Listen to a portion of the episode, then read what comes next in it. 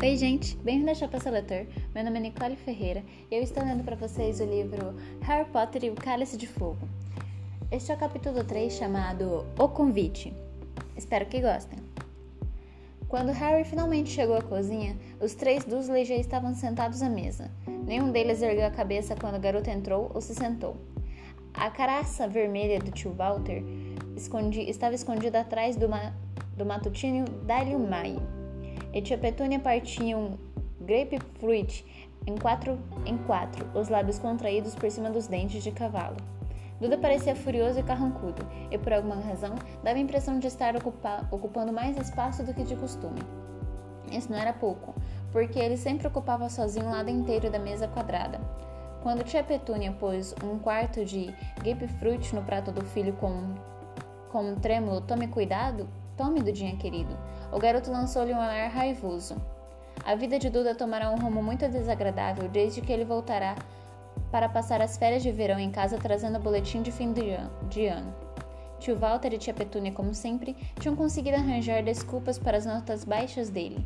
Tia Petúnia sempre insistia que Duda era um menino muito talentoso, incompreendido pelos professores, enquanto tio Walter sustentava que ele não queria mesmo um filho CDF e educadinho. Eles também passaram por cima das acusações de truculência e intimidação de colegas que havia no boletim. Ele é um garoto turbulento, mas não faria mal a uma mosca, comentou tia Petúnia chorosa.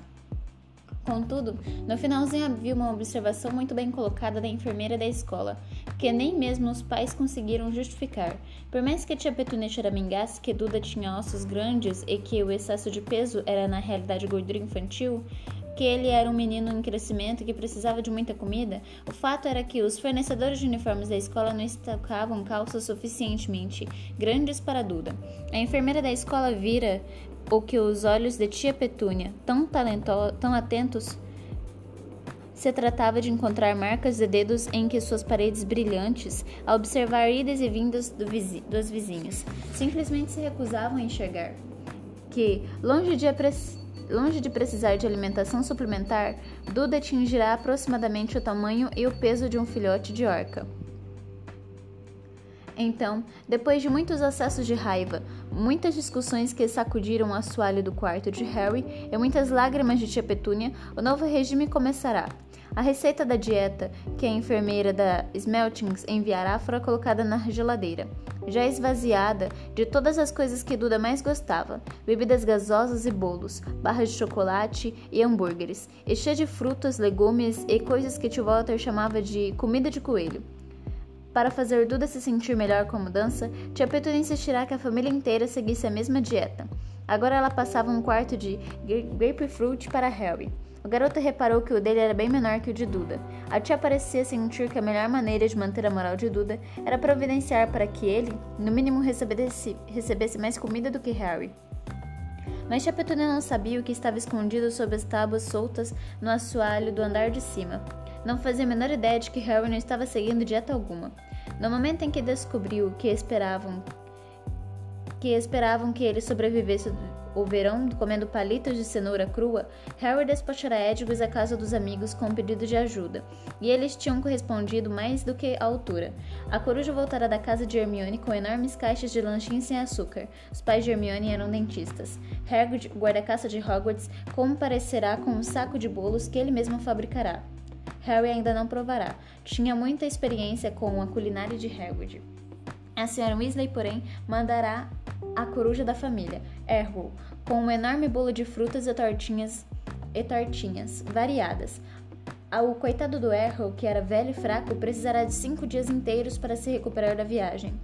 Então, no aniversário de Harry, a que os Dursley sequer deram atenção, ele receberá quatro esplêndidos bolos de aniversário de Rony, Hermione, Hagrid e Sirius. Ainda lhe restavam dois, e sabendo que teria um café da manhã de verdade quando voltasse ao seu quarto, ele começou a comer o grapefruit sem reclamar. Tio Walter pôs de lado o jornal com um profundo suspiro de desaprovação e olhou para o seu quarto de grapefruit. É só isso? perguntou em tom de reclamação a tia Petúnia. A mulher lhe lançou um olhar severo e indicou com a cabeça o filho, que já acabara de comer seu, quarto, seu quarto de fruta e estava cobiçando de Harry, com um olhar azedo nos olhinhos de porco. Tio Walter soltou um grande suspiro, que arrepiou sua espessa bigodeira e apanhou a colher ao lado do prato. A campainha da porta tocou. Ele se levantou penosamente da cadeira e saiu em direção ao hall, rápido como um raio, enquanto a mãe se ocupava com a chaleira. Duda furtou o rosto, furtou o resto de grapefruit do pai. Harry ouviu as, as vozes Harry ouviu as vozes à porta, alguém rindo e a resposta seca do tio. Então a porta se fechou e seguiu-se de um ruído de papel rasgado no hall. Tia Petúnia colocou o bule de chá sobre a mesa e olhou curiosa à volta para ver aonde fora o marido. Não precisou esperar muito para descobrir. Passado um minuto, ele voltará com um sorriso líspido, com um sorriso lívido. Você, você virou para Harry, na sala de estar agora. Espantado, perguntando-se o que teria feito desta vez, Harry se levantou e acompanhou o tio para fora da cozinha e rumaram para o assento vizinho. Walter fechou a porta com força, depois que ele e o sobrinho entraram. Então, disse tio Walter indo até a lareira e se virando para encarar Harry, como se estivesse prestes a lhe dar voz de prisão. Então, Harry teria adorado responder qual é, mas achou que a boa disposição do tio não deveria ser testada assim cedinho principalmente se já estava sob fortes estresses por falta de comida. Então decidiu fazer cara de quem está educadamente intrigado. Isto acabou de chegar, respondeu o tio, e brandiu na cara de Harry a folha de papel de carta roxo. Uma carta, a seu respeito. A confusão de Harry aumentou. Quem estaria escrevendo a tio Walter a respeito dele? Quem é que, que conhecia que mandava cartas pelo correio? Tio Walter olhou aborrecido para Harry, depois baixou os olhos para para a carta e começou a ler em voz alta. Prezado senhor e senhora Dursley, nunca fomos apresentados, mas tenho certeza de que já ouviram Harry falar muito do meu filho Rony. Como Harry deve ter lhes contado, a final da Copa Mundial de Quadribol vai, vai se realizar na próxima segunda-feira à noite. Meu marido, Arthur, conseguiu arranjar os últimos lugares para o jogo por intermédio de, de conhecidos do Departamento de Jogos e Esportes Mágicos. Espero que o senhor e sua mulher nos permitam levar Harry ao jogo, pois é realmente uma oportunidade única na vida. A Grã-Bretanha não cedia a Copa há 30 anos e as entradas são muito difíceis de se obter. Ficaríamos muito felizes se Harry pudesse passar o resto das férias de verão conosco e de acompanhá-lo em segurança até o embarque para a escola. Seria preferido que ele nos mandasse a resposta o mais depressa possível, de maneira normal, porque o carteiro trouxa jamais entregou correspondência em nossa casa e não tenho muita certeza de que saiba onde é. Esperando ver Harry em breve, subscreva-me. Atenciosamente, Molly Weasley. P PS. Espero ter colado selos suficientes na carta. Tio Walter terminou, de, terminou a leitura. Tornou a meter a mão no bolso superior do paletó e tirou mais alguma coisa. Olha só isso. E mostrou o envelope em que chegará a carta do senhora, da senhora Weasley, e Harry precisou fazer força para não rir. O envelope estava coberto de selos, exceto por um quadrado de uns 3 centímetros na face, em que a senhora havia espremido os endereços dos Dursley numa letrinha miudinha. E então ela colou o selo suficiente disse Harry, tentando fazer parecer que o engano da Sra. Weasley era muito comum. Os olhos do tio faiscaram. O quarteiro reparou, disse ele entre dentes. Estava muito interessado em saber de onde veio a carta. Foi por isso que tocou a campainha. Parecia estar achando muito engraçado. Harry ficou calado. Outras pessoas talvez não entendessem o porquê da preocupação do tio com tantos selos, mas Harry viverá com os Dursley tempo bastante para saber que se incomodavam muito com qualquer coisa, até ligeiramente anormal. O pior receio dos dois era alguém descobrir que estavam ligados, por mais remotamente que fosse, com, com gente como a Sra. Weasley. Tio Walter continuou a olhar feio para Harry, que tentava sustentar uma, uma expressão neutra. Se não fizesse nada idiota, talvez pudesse curtir uma oportunidade que só ocorria uma vez na vida. Esperou o tio dizer alguma coisa, mas o homem simplesmente continuou a fitá-lo com raiva. Harry resolveu então quebrar o silêncio. Então, Posso ir? perguntou. Um ligeiro espasmo passou pela caraça púrpura do tio. Os bigodes se arrepiaram. Harry achou que sabia o que estava acontecendo por trás daquela bigodeira. Uma batalha encarniçada em que dois instintos muito fundamentais de tio Walter se confrontavam. confrontavam. Permitir que Harry fosse seria fazer o garoto feliz, uma coisa que o tio lutava para evitar havia 13 anos.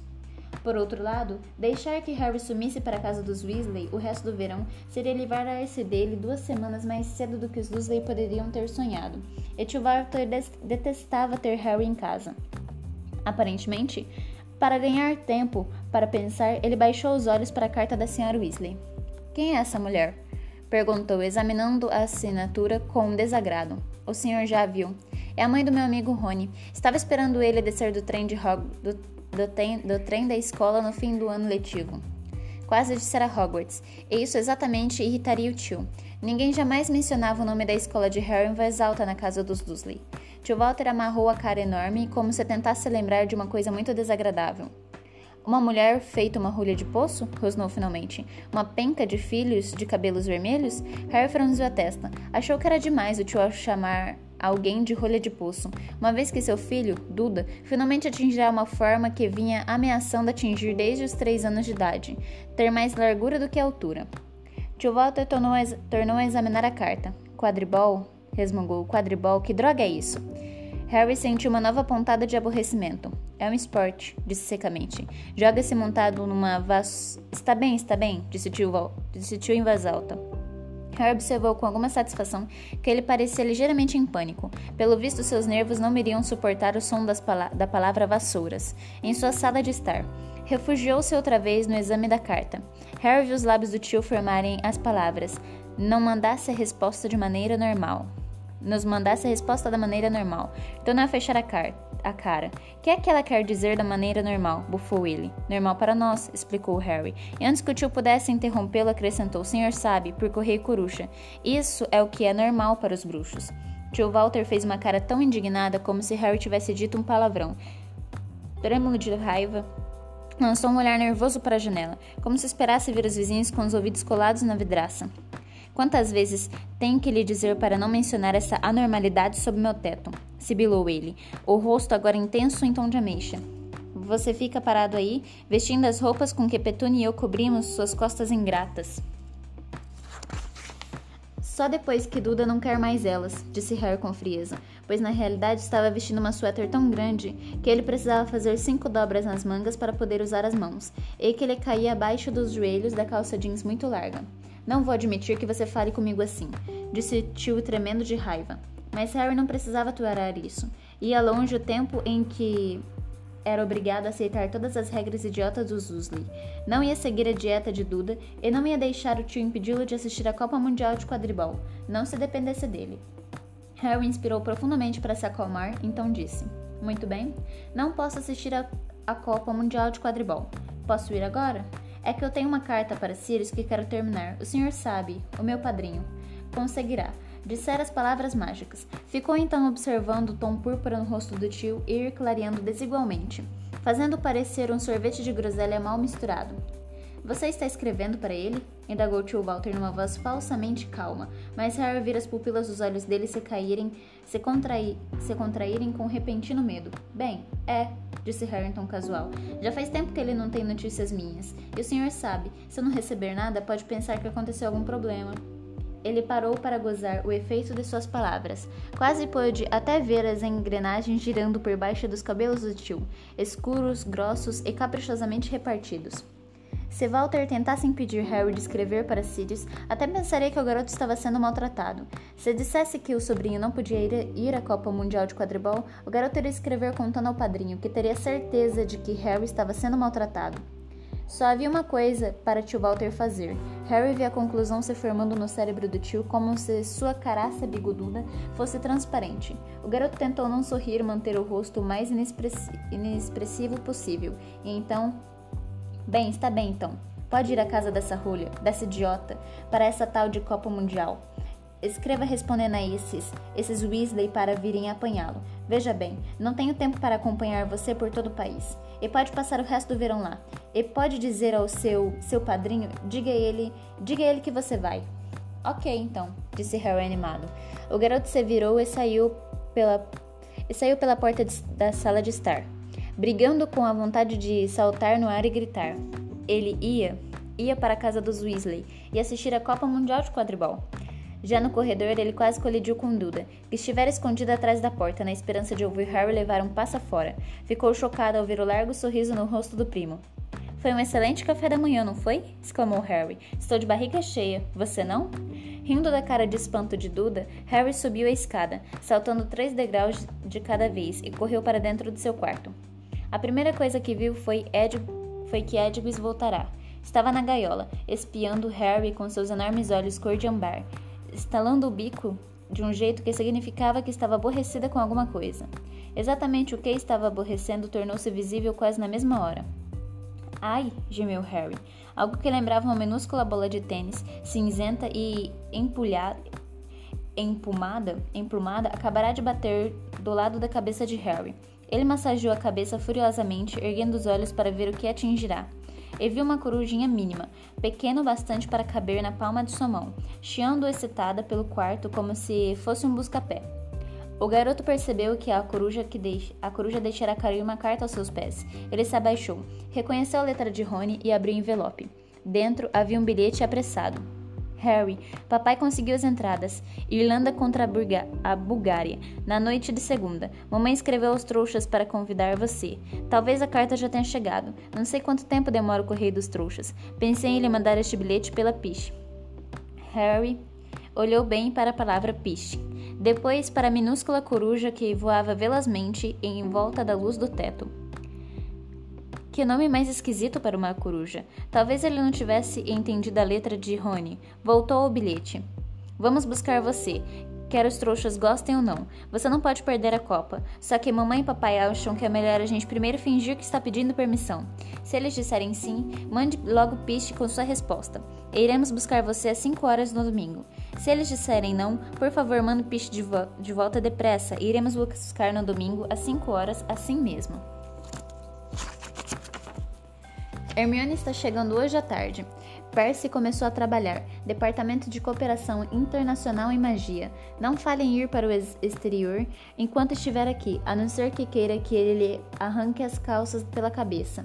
Até mais, Rony. Calma aí, disse Harry, quando a corujinha tirou o restante, o da cabeça dele. As asas batendo as asas loucamente. Harry só pôde supor que de orgulho por ter entregado a carta à pessoa certa, Harry só pôde supor que de orgulho por ter entregado a carta à pessoa certa. Vem cá, preciso que você leve a minha resposta. A corujinha voou até o topo da gaiola da coruja de Harry. Edgwiz olhou-a friamente, como se a desafiasse a tentar se aproximar mais. Harry tomou a pena da águia mais uma vez, apanhou um pergaminho limpo e escreveu: Rony, está tudo certo. Os trouxas disseram que posso ir. Vejo você amanhã às cinco. Mal posso esperar. Harry. Depois dobrou o bilhete muitas vezes e, com imensa dificuldade, prendeu na perna da corujinha que pulava no mesmo lugar de tanta excitação. No instante em que o bilhete ficou preso, a coruja partiu, disparou pela janela e se perdeu de vista. Harry se virou para Edgwiz. Está com disposição para está com disposição para está com disposição para fazer uma longa viagem? perguntou. A coruja piou com uma certa dignidade. Pode levar isto aos Sirius para mim? Disse, apanhando a carta. Espera aí, quero terminar. Ele tornou a desenrolar o pergaminho e apressadamente acrescentou um PS. Se quiser entrar em contato comigo, estarei na casa do meu amigo Rony Weasley até o fim do verão. O pai dele arranjou entradas para a gente assistir a Copa Mundial de Quadribol. Terminada a carta, ele amarrou a perna de Edgwiz. Ela ficou anormalmente quieta, como se estivesse decidida a mostrar ao dono como é que uma verdadeira coruja correia devia se comportar. Vou estar na casa de Rony quando você voltar, está bem? Harry a informou. A coruja deu uma bicadinha carinhosa no dedo do garoto. Depois, com um ruído farfalhante, abriu as enormes asas e saiu voando pela janela aberta. Harry observou-a desaparecer ao longe. Depois, entre, entrou de quatro embaixo da cama, saltou Soltou a tábua do assoalho e apanhou um pedaço de bolo de aniversário. Sentou-se no chão para comê-lo, saboreando a felicidade que o invadia. Ele comia o bolo e Duda só comia grapefruit. Fazia um belo dia de verão, sua cicatriz estava perfeitamente normal e ele ia deixar a Rua dos Alfeneiros no dia seguinte e ia assistir a Copa Mundial de Quadribol. Naquele momento, era difícil se preocupar com alguma coisa, até mesmo com Lord Voldemort. E este foi o capítulo 3. Espero que vocês tenham gostado. A gente se vê novamente no capítulo 4 chamado De Volta à Toca. Até breve!